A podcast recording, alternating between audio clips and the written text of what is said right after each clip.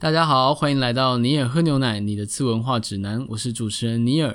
我们今天比较特别，是因为我们另一位主持人 Wolfie 最近去看台北电影节了。那在台北电影节期间，他能够录音的空档就非常的少，所以最近可能就会由我来独立主持。那这也是我们继马兰波杰克那期节目之后，久违的由我自己来对大家录制这期的 Podcast。如果有在追我们一阵子的粉丝，或者是你是比较老的听众的话，那应该会发现说我们最近做了蛮多改变。第一个是我们终于开了 IG，那我们接下来会把我们前面的节目就是陆续的放上去 IG。当然，在 IG 上面是一个节目的 teaser，呃，你在那边看到之后，其实你还是得到 Podcast 的软体来听。但比较特别的是，因为 IG 就是可以有上部的功能，所以。即使是两年前的内容，我们也会把就是补充的内容，或者是我们两年后回来看那期节目有什么感想，有是一些可以推荐的作品，我们会把它放在 IG 上面。那我们基本上也会在 IG 上面做粉丝的问答。如果你有任何的问题想问尼尔喝牛奶的话，欢迎追踪我们的 IG，只要在 IG 上面搜寻 Neil Drink Milk 或者是尼尔喝牛奶，就可以找到我们。那另外一个重要的消息是，我们终于开抖内了。就是虽然之前的节目里面讲了很久，常常在开玩笑说，诶，现在这个时机点把抖内按键按下去，但其实一直都没有这个抖内键。那现在终于，呃，我们最近把我们英档的 host 移到了 First Story 上面这个平台上面。那也很感谢他们，就是让我们可以很快速的有一个方便的抖内机制。如果你喜欢尼尔喝牛奶这个节目的话，或者你想要支持我们做更多这样子的节目。只要在我们每期节目的介绍栏位那边按下抖内的网址，就可以很方便的抖内我们。啊，以上就是我们最近比较大的几项更新。那接下来我们就进入到我们正式的节目。我们今天要讲的是一件非常特别的动画公司。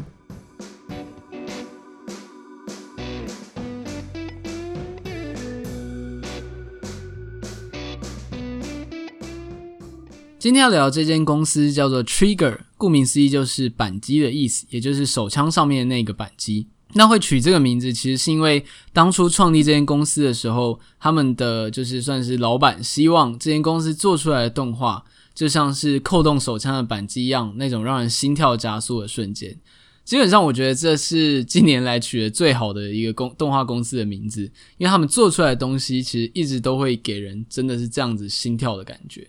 如果要用一个字来形容 Trigger 的风格的话，我会说那就是燃，燃烧的燃。我觉得他们基本上是当今日本动画界最会点燃观众情绪的动画公司。如果说一般的动画公司，基本上在那个高潮的时候的燃度可能是一百趴，比如说最终决战的时候，那它前面比如说一集呃一次二十四集的动画，它可能前面。二十集都在堆叠，中间可能有一些 BOSS 战会，比如说打到八十帕，那最终它就是一百帕这样。可是如果是 Trigger 来做动画的话，它可能在第一集就把燃度就是飙高到一百二，然后再加两百、三百，就是他们总是能够交出让大家就是看得会目瞪口呆的作品。那这点也跟他们的表现方式有关，基本上他们非常会做动作的场面，比如说同样一个挥拳的动作，其他动画公司可能就是。哦，打下去，稍微停格一下，有个力道感就结束了。但如果是 Trigger 来做的话，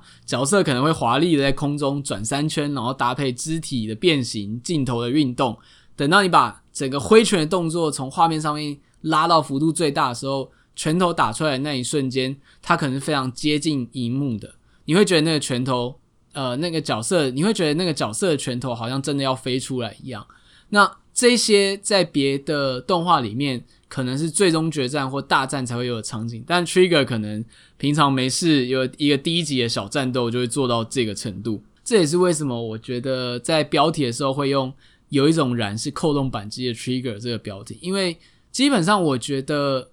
他们能做到的事情真的是无人能出其右。我其实想不太到哪一间公司能够做到这样子的场面，各式各样添加在动画里面的元素，甚至你看完之后会有一种。哦，原来动画还可以这么做的感觉。那在更进一步去讲解他们作品风格之前，其实我们可以先了解一下 Trigger 这间动画公司的历史。如果要提到 Trigger，你就不得不提影响了它非常重要的公司，另外一间动画公司叫做 Gainax。那 Gainax 这间公司你可能没有听说过，可是如果讲到《新世纪福音战士》这个作品的话，应该很多人都有听过。就算你不是阿仔，你可能也在比如说一些比如说时尚品牌啊，或者 Uniqlo 的联名 T 恤之类，知道这部作品。Gainax 这间公司就是由《新世纪福音战士》的制作者真本义行等人所创立的动画公司。那在当年 EVA 带起了全球的风潮之后，Gainax 当然也是非常的扶摇直上。不过因为公司的管理跟制作上面其实都一直存在一些问题，所以到了两千年出头的时候，当他们做完另外一部被大家捧为神作的作品《天元突破红莲螺旋》之后。，Ganex 基本上它的时代就算是告别了。那也是在这个时候呢，当初跟着 Ganex 有一群年轻的动画师，逐渐的在就是那些大头手下成长为能够独当一面的创作者，所以渐渐他们就离开了 Ganex 去创立他们自己的作品。其中 Trigger 就是由里面非常重要的动画师金石阳之这位导演，以及大冢雅彦另外一位就是创作者，他们一起合资建立的。那为什么特别提金石阳之的导演？就是他基本上算是 Trigger 社的灵魂人物。其实，在 Gainax 时期的时候，你就可以看到他很明显的作画风格，因为他有基本上有非常强烈的特色。比如说，我们都可以讲出一些大致的风格，比如说人物的表现非常强烈，然后会特别利用一些，比如说让帧数卡住的效果。像是一般的动画，基本上是呃，你越你里面塞进去的图越多，它动的就越流畅。可是 Trigger 社在创作的时候，很常会运用一种手法，就是故意只留下原画中最关键的影格，就是那个动作最帅气、最重要的关键一个，然后抽掉里面中间的动作。虽然这样做会让动画看起来变得有点不连贯，可是也因为那种卡卡的渐进效果，就会让人有一种非常有力道的感觉。那搭配他们常常会让，比如说角色的肢体变形啊，或者是制造非常绚丽的光影效果。这样子之后，整个场面就看起来非常的有张力。那这一派的作画方式在日本其实有一个称别，叫做金田流的作画。这只是一个粗浅的分类啦，就是其实作画流派有分非常多种，也不能说某个人就一定是某个流派，只是我们可以说它偏向金田流。那金田流的特色就是刚刚讲的，会保留关键的影格，但是尽可能的让画面的表现力提高到另外一个层次。就是比起追求真实世界的那种流畅感，动画的表现力应该是更超出真实世界。这基本上算是金田一派的做法。那通常我们在讨论 Trigger 社的时候，金石阳之等导演的风格也会被归类为金田派。那接下来我们就来讲几个比较重要代表性作品。如果回推到 Ganex 时代的话，其实也可以举出一些作品。但我们因为既然今天的主角是 Trigger，那我们就讲 Trigger 的代表作。首先，当然就是在二零一三年的时候，震惊了整个动画影坛的叫《Kill la Kill》，台湾翻《斩服少女》。那她的故事基本上其实非常的单纯，她就是呃一个少女拿着一把大剪刀，然后进行一场就是类似复仇之旅的展开。那这部作品在当时之所以造成轰动，是因为它第一个它的设定非常帅气，第二个是它的动画表现手法，无论是就是场景的。拉开方式，然后角色们的战斗，以及他超帅气的标题字，当时都造成了一股流行的风潮。那其实，在访谈中，就是金石阳之有说过，当初他们做就是斩服少女 Kill la Kill 这件事情的时候，很多人当然因为 Gainax 的光环，会从后面来看，会觉得这件事好像是理所当然的。可是，其实当初他们其实是抱着一个就是背水一战的心态，就是 Now or Never，因为既然你离开了 Gainax，然后你要开始自立门户，你就一定要做出一个能够打响名号的作品。所以当初在做 Kill la Kill 的时候，其实他们真的是赌上一切的痛苦这样子。而且当时其实他们就有一个概念，我觉得蛮正确的。讲到动画这件事情，很多人都知道动画公司做的作品，因为它可能是由比如说漫画或者其他作品改编的，你认识那个原作。但你其实叫不出动画公司的名字，如果你不在就是那种制作人员名单看到的话，那 Trigger 是很厉害一点，就是他们做了非常多没有原作的原创动画。这一点在访谈里面，金石阳是有说过，就是他们当时想的就是，如果未来就是也就是如果我们二零二零年现在回推来看，就是他们的未来预测是说会有比如像网络影片串流平台的兴起，那当观众可以自行选择自己想看的东西，而不是看电视上播的动画的时候。能够被叫得出名字，能够被观众所记忆的动画公司，应当会更有利益。因为当你看到这间公司出品是保证的时候，你当然就会理所当然，你会愿意付费去看他们内容。那这件事情在当时应该还算是蛮新颖的新颖的想法，因为虽然那个时候也有网络平台，可是基本上动画还是在电视上面播的，所以。金石阳子等人就是希望第一个做出一个代表作，当然是为了打响公司名号，但在更深层的意义上，就是改变说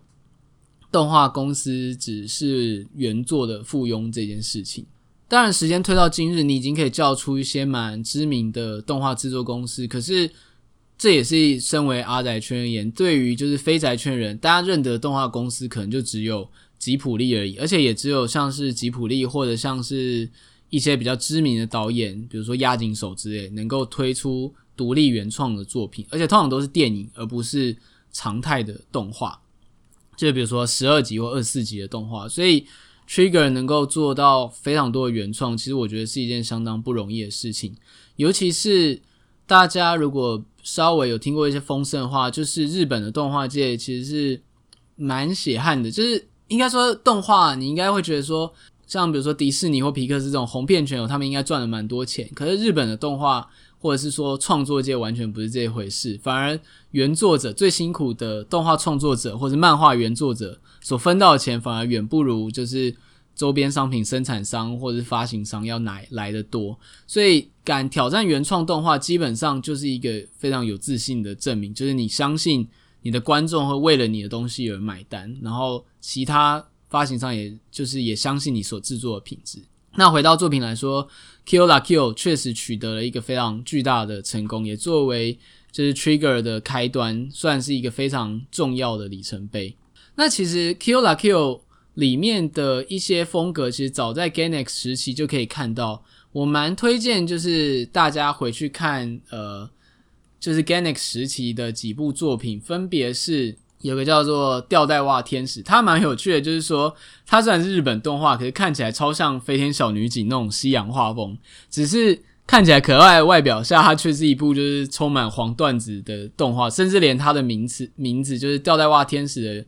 英文叫做 Panty and Stocking and Gutter Bill，直翻就是内裤跟吊带袜这样子，连它的名字都是一个黄段子这样。但是这部作品算是一个蛮大胆的尝试，然后监督也是金石阳之所导的，你就可以看到里面他运用了很多后来他常见的风格。那当然，如果要说金石阳之的代表作的话，大家应该就会去看那个《天元突破红莲螺旋》这部作品。他《天元突破红莲螺旋》对于阿柴来说，应该已经就是神作名人堂的必看作品之一。他讲的故事其实也很简单。如果要一句话讲的话，这、就是一个使用砖头的少年，从地底原本他们是非常贫穷的待在地底，然后钻出地表以后去反抗整个世界非常壮阔的故事。那里面也留下非常非常多很棒的名言，比如像是我的砖头是可以突破天际的砖头啊这样子，或者是说像是里面有一个角色非常感人，就是你应该要相信呃我所相信着的你这样子，留下非常非常多。让就是动漫迷们津津乐道的名句。那《天元突破》这部作品基本上就是算是金石阳之打响名号之作，也是在 Gainax 时期最后的一丝闪光这样子。那另外再推荐一个作品，是我自己个人非常喜欢，但它其实非常的不红。蛮有趣的是说，它在日本跟台湾都没有很红，但反而在美国蛮红的。这部作品叫做《Fooly Cooly》。那基本上是我个人私心非常非常喜爱的一部动画，虽然他的导演并不是我们刚刚讲的金石阳之，但是他也参与非常多的原画工作，所以他也是核心团队之一。我喜欢 Fooly Cooly 的原因在于说，对比就是 g a n e x 或 Trigger 那种非常大制作的，就是十二集啊、二十四集的那种超长的动画，Fooly Cooly 只有六集的动画而已，但是里面你可以看到很多后来被用来。当做表现手法的元素在里面被充分发挥，而且我也觉得福利库利的规模非常的适合 g a n e x 或者讲 Trigger 一派的人的表现方式，因为它的剧情非常短，所以基本上每一集都有一场高潮的战斗。那一直到第六集的最终大战为止，对你都会觉得非常精彩，而且不会有冷掉的感觉。其实当年我看完，我大概是我高中的时候看完弗利库里这个作品，就开始认识金石阳之以及这一派的导演。但我一直在等说弗利库里会不会有续作。终于，终于，大概在两年前的时候，弗利库里的版权被卖给了那个 Production IG，也是一个很大的动画公司。那他终于出了续作，但让我有点难过的是，续作。对我来说，比较像是在卖情怀而已，就是他一直在致敬原作里面的场面。可是作为一个续作，剧情上面给人的感觉就只是一个蛮讨好粉丝，就是说，哦，现在我们要下这个场面哦，你一定会记起来，会非常感动这样的感觉。所以我基本上推荐大家去看，就是原始的福利库里，就是它的名字就叫 FLCL 这样子。那接下来我们再把时间拉回到 Trigger 成立以后，在 Kill la Kill 之后，因为 Trigger 已经打响名号了嘛，那他们基本上也接了一些动画公司的协力制作，因为本来动画公司之间本来就会互相的帮忙。那接下来，呃，另外几个就是他们非常著名的原创作品，可能就是大家有听过像《小魔女学园》，就是一个幻想系的动画，然后还有就是呃《Darling in the Franks》。虽然 Trigger 在这一部是算是主创，不过。基本上，他是跟另外一间公司 A One Picture 的共同制作。Darling 的 Franks 当时也掀起了非常多的狂热，尤其是女主角就是灵儿的那个本子非常非常的多。当然，本子的多寡也也算是作品受欢迎的一种证明了。然后我们刚刚提到一个作品是《小魔女学园》，它的导演并不是金石阳之，而是另外一位动画监督叫吉成耀。那他跟金石阳之的对比，我觉得蛮有趣的，是说，呃，他们两个人的作画风格都非常的强烈。但金石阳之更像是一个分镜的实验家，他虽然画工并没有集成耀来的好，但是他在分镜以及实验的尝试上，基本上无人能出其右。而且我觉得蛮特别的是，金石阳之非，我觉得他蛮受到美式动画的影响的，就是像我刚刚讲的那个吊带袜天使，你可以很明显的看到他引用很像飞天小女警那样子的西洋画风，这种画风在后来他们的作品里面。其实也多少被沿用，只是程度的高低而已。还有就是当初我记得有一个叫做“建本市”的动画计划，算是也算是 EVA 一派人呃真本一行发起的吧。我记得印象中啊，他召集了非常多优秀的动画人，然后请他们做短篇动画。那时候金石良之也制作了一部短动画，然后他的风格就是我记得只有黄黑色两个颜色而已，然后也非常像是美式的漫画，然后非常的帅气。那部动画名字叫做《Sex and Violence with Machines Match Speed》吧，也印象中应该是这样子，就是大家可以去找来看一下。就是故事其实非常的短，然后有点无厘头，但是你看完会觉得哇，真的是蛮帅的。那带回来刚讲到的吉成耀这位，就是对比金石洋之的创作者，他也算是后来开始发迹的动画监督。那代表作《小魔女学园》，他其实本来是就是作为。蛮有趣的是，《小魔女学园》这个作品，它原本是单独的动画电影，而且是在二零一三年还有二零一五年的时候都有上映。那因为非常的受欢迎，所以后来在二零一七年的时候，它正式变成了一个二十四集的电视动画，而且我记得那时候还有上募资吧。然后，《小魔女学园》基本上算是吉成耀的，就是开始崭露头角的代表作。我觉得对比就是金石阳之非常。呃，该怎么讲？非常强烈的动作感，小魔女学员显得更加的细腻。它当然还有 Trigger 是有一贯的，就是画面非常的华丽、非常的动感的特色，可是相对的更稳定一点。然后我觉得画工更加细腻一点。我觉得其实这就是吉成耀跟金石阳之最大的差异。而且不过我们刚刚讲的那几部作品，我觉得有一个共同的特色，就是他们在美国都蛮受欢迎的，就包括我讲的 Kill la Kill，然后。金石阳之作的《福利库里》，还有后来的大红的《Darling in the Franxx》以及《小魔女学园》，我觉得这也是跟刚刚讲的 Trigger 社的画风其实并不是那么的传统日本动画，它其实吸收了一些欧美的元素，甚至你在看他们的动画的时候会有一种很潮的感觉，尤其后期的一些动画，就是他们的配色用的越来越大胆，然后颜色越来越鲜艳，这点其实跟国外的，尤其是欧美国家的动画其实蛮相似的，所以我觉得。在画风上面接受度又更高了一点。那如果你去看它最新，就是我一开始讲的，呃呃，BNA Brand New Animal，就是最近在 Netflix 上面上映的动画的话，它的彩度基本上超高，然后非常的潮。其实我觉得配色上面有点像我们之前介绍过的《午夜福音》这个作品。然后，二零一九年，也就是去年的时候，他们上映了一个原创的电影动画，叫《普罗米亚》。普罗米亚，他讲的是就是一群消防队在对抗一个人体自然现象的一个故事。那普罗米亚的画风就更加的现代，就因为它的配色就是非常的数位，然后颜色非常的鲜艳。我觉得基本上那个就是 Trigger 社近年的风格。我们刚刚聊的其实非常多，快速的带过他们的作品，然后也讲了他非常多的优点。那接下来其实我就是要稍微讲一下，作为一个 Trigger 社的粉丝，在大推他们之后，其实有一些 有一些小缺点，不能说我非常的讨厌，但是其实在这几年一直有让我有一种觉得啊，就是美中不足的感觉，好希望他可以再更好一点。大家应该还记得我们在一开始讲的时候有说过，Trigger 的作品非常的燃，但我觉得这一点作为他们的标志性的元素来讲是一个优点，但同时也是他们长年以来我自己认为是一个难以掩盖的缺点。原因是 Trigger 社在制作动画的时候非常倾向于说，呃，该怎么讲？就是为了让画面流畅度以及剧情的理解能够很快速的让观众带入情感，基本上 Trigger 的剧情框架都是非常简单的。比如说，甚至是我们非常熟悉的英雄之旅，就是一个主角的复仇故事，或者你要去找一个人的追寻的故事，它的故事框架拆解来看都超级无敌简单。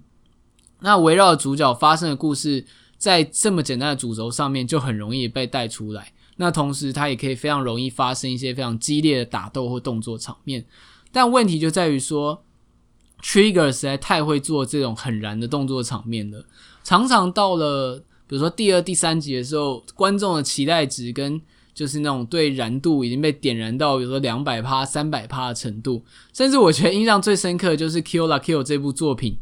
我第记得我第一次看的时候非常讶异，就是。主角跟他算是一个宿敌的角色，他们之间有一场大战。那场大战我记得在动画非常前期的时候就打了，他打的程度已经打到像最终决战一样。那让我觉得非常讶异的是，当我真的把二十四集看到最终决战的时候，我其实觉得并没有那场大战打得好，我就会有一种稍微有一种失落感，因为我的我对于动作场面的满足度已经在前面堆到最高，结果最后反而有一种走下坡的感觉。那这件事情其实不只体现在动作场面上面，Trigger 社的剧情常常会给人一种，比如说明明是二十四集的动画，但可能前面好像突然发生了一个高潮，然后后面就变得很松散，然后最后结局好像在赶火车一样，突然突飞猛进，或者是说，呃，明明有二十四集的时间，前面烧完之后，就有给人一种就是很好像。剧情什么都想要试一点，但是最后又没有接起来的感觉。就是主线的时间到了之后，大家就会有一种突然就是有种智商上线，然后突然觉得哦，我们要推进主线喽，大家突然就变得很热血。然后也因为他们很会做场面，所以你在那个瞬间还是会感动。但看完之后就觉得，嗯，这个热血好像来的有点太理所当然，比较像是主角因为时间到了，所以就是去演了这场戏的感觉。当然，在看的时候，你其实不会有这么强烈的感觉。但是，你如果将他们家的作品这样看过一遍之后，其实多少会有这样子的遗憾。但我觉得这可能是一个没有办法解决问题，因为在动作场面上这么登峰造极，他可能牺牲的就是剧情的细腻刻画跟合理性。而且有时候我也会觉得说，有可能是因为我的年纪已经开始长大了，动画基本上全年龄上的动画是不分年龄的，所以。他可能是为了让各年龄层的观众都可以看懂，所以尽量不要让剧情变得太过复杂。可是常年看下来之后，就会觉得人物稍微的有点样板化。而且我觉得，就跟我们刚聊到一样，Trigger 的血脉基本是来自于 EVA 的 Genex。那在这么多年之后，你还是会在 Trigger 作品里面看到他致敬旧作的影子。当然，我觉得一些有名的场面，你去致敬他是没有问题，那也算是一种。该怎么讲？粉丝傻逼死的感觉。但是如果连剧情的架构都很像是你一直在重现 EVA，一直在重现天元突破，就会让人觉得有一种啊、呃，你好像一直无法走出那个辉煌时期的阴影的感觉。至少 Trigger 这样的近年的作品，有一些确实会让我有这样子的感觉了。当然我，我自己的内心其实是非常纠结，因为我不能否认说，像伊娃或天元突破，他们都是真的非常好的作品，甚至可能不会再有第二个了。但作为一个观众，我其实期待看到的是这些新的动画创作者在保有就是他们的特色的同时，也能够创造出新的让人眼睛一亮的经典作品，而不是说做了一部说哦，这个就是 Trigger 的，就是风格之作，但是它并没有达到经典的高度，这样。当然，这个是有点太强求了，因为动画制作上面其实有非常多的考量，包括商业利益啊，还有时间的追赶。因为其实大家知道，动画在制作的时候，我们理想上应该会觉得说，哦，它应该是制作完才拿出来播。但事实上，日本动画业界蛮常是在播出的同时，其实还在制作后面的集数，所以多少会出现，比如说剧情赶火车啊，或者作坏、作画有点崩坏的状况。那最后来聊一下，说我喜欢 Trigger 的原因。就跟前面讲的金石阳之，就是希望 Trigger 这间动画公司是可以被观众记得的名字。那记得这件事的好处就是说，这个公司的名气甚至能够带动大家去改变动画业界的风气。不知道大家还记不记得之前的那个京都动画大火事件？全世界的动画迷愿意非常直接的捐赠一间动画公司，就可以显现出说，这些动画公司在创造梦想的时候。带给大家多强烈的意义？可是我们也知道，说日本的就业市场还有创作市场其实是对创作者非常不友善的。所以我觉得像 Trigger 这种有能力去制作原创动画，甚至是原创电影的公司的存在，其实对于动画迷或者动画工作者来说，都是一个非常大的鼓舞。毕竟对于阿宅以外的人来说，一直到近年来，大家能够叫得出的动画公司，都还是迪士尼或吉卜力。但我真的真心的希望，像 Trigger 这样的公司也能够被主流市场所记得，或者至少被年轻的动漫迷所记得。在节目的最后，其实我也想私心聊一下，就是为什么我推荐 Trigger 的作品。第一个就是它非常的热血，而且主线都非常的单纯，甚至我觉得它比 Jump 系的漫画，像是《航海王》或者是像是《火影忍者》之类，都更能更快的点燃你的热血。大家还记得说，我刚刚有推荐《福利库里》这部作品，其实他在我高中的时候给了我蛮大的鼓励，因为他《福利库里》的故事其实讲的是一个小男孩，就大概小六升国一的年纪，然后有一天突然遇到一个就是骑着 Vespa 的大姐姐，就是一个很奇怪的大姐，她其实是宇宙人，然后他们相撞之后，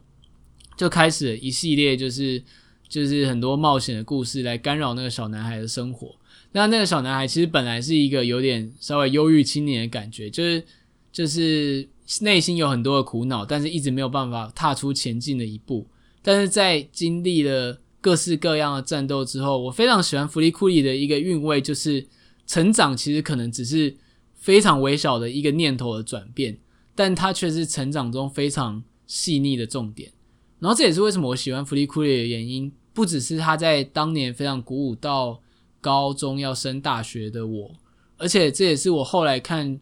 Trigger 系的作品，呃，比较少感受到这一瞬间细腻的情感，可能也是因为他的作品篇幅很短吧，所以算是小品才独有的韵味这样子。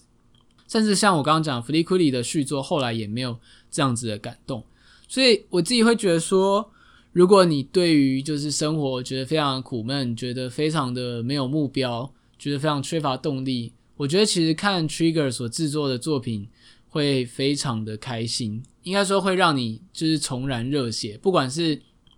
当然，其实我们刚刚有很多没聊到的地方，比如像它的配乐，像是 Kill La Kill 的配乐，泽野弘之的配乐，会让人非常的燃起情绪。那除了 Trigger 社的作品以外，像刚刚讲的金石阳之主导《天元突破》《红莲螺旋》，也是一个看完会非常赚人热泪，而且你会把。那些角色的名言变成一种心中的精神指标的感觉，我觉得这些动画的影响程度可能更不亚于像是 JoJo 里面的黄金精神所带给大家的启发。所以，如果你还没有看过他们的作品的话，我非常推荐，就是你可以去选一部你看得顺眼，或者你查查评价之后看故事你喜欢的去看。我觉得应该会得到蛮大的娱乐，毕竟就算剧情你不买单。他们的画面也应该算是当今日本动画界数一数二的优秀。好啦，讲了这么多，这一集差不多就到此为止了。如果你喜欢尼尔喝牛奶的话，欢迎来追踪我们的 IG，只要 IG 搜寻尼尔喝牛奶就可以了。那你可以在台湾的平台 First Story、Sound On，以及国际的平台 Spotify、Apple Podcast 听到我们的 Podcast。哦，最近 Google Podcast 也可以听得到，就是大家就是 Android 的使用者们有福了，就是在 Google Podcast 上也可以找到我们。那你如果你非常喜欢我们节目的话，第一个你可以直接抖内我们，毕竟如果能够得到直接的支持，我们也会非常有动力去把这个节目做得更好，或者去执行一些就是需要更多成本的收集的工作，那来让节目变得更精彩。那当然，如果大家没有办法抖内的话也没有关系，你可以到 Apple Podcast 上面给我们留一个就是五星的评价，就是让大家可以更容易听到我们的 Podcast。然后，或者是非常重要是，希望你能够追踪我们的 IG，或者持续的听你也喝牛奶。毕竟大家的收听就是我们最大的就是创作动力。那本集节目到这边，今天是我一个人来就是录这个节目。那不好意思，最近喉咙的状态不是很好，所以你可能听到这边会发现我声音已经有点哑掉了。那希望我比看完就是台北电影节之后可以赶快回来，就是让跟大家分享一下他台北电影节的收获，然后也让我一个人不要独挑大梁这么累这样子。好啦，那本期节目就到这边。如果你有任何的建议的话，都欢迎跟我们讲，可以在 IG 或是粉专或者是我们的社团“尼尔喝牛奶”粉丝的奶与蜜之地来跟我们联系上。那如果你是厂商的话，我们也接受口播广告或者是任何的业务合作，就欢迎你在私讯我们洽谈。那今天节目就到这边结束，大家拜拜。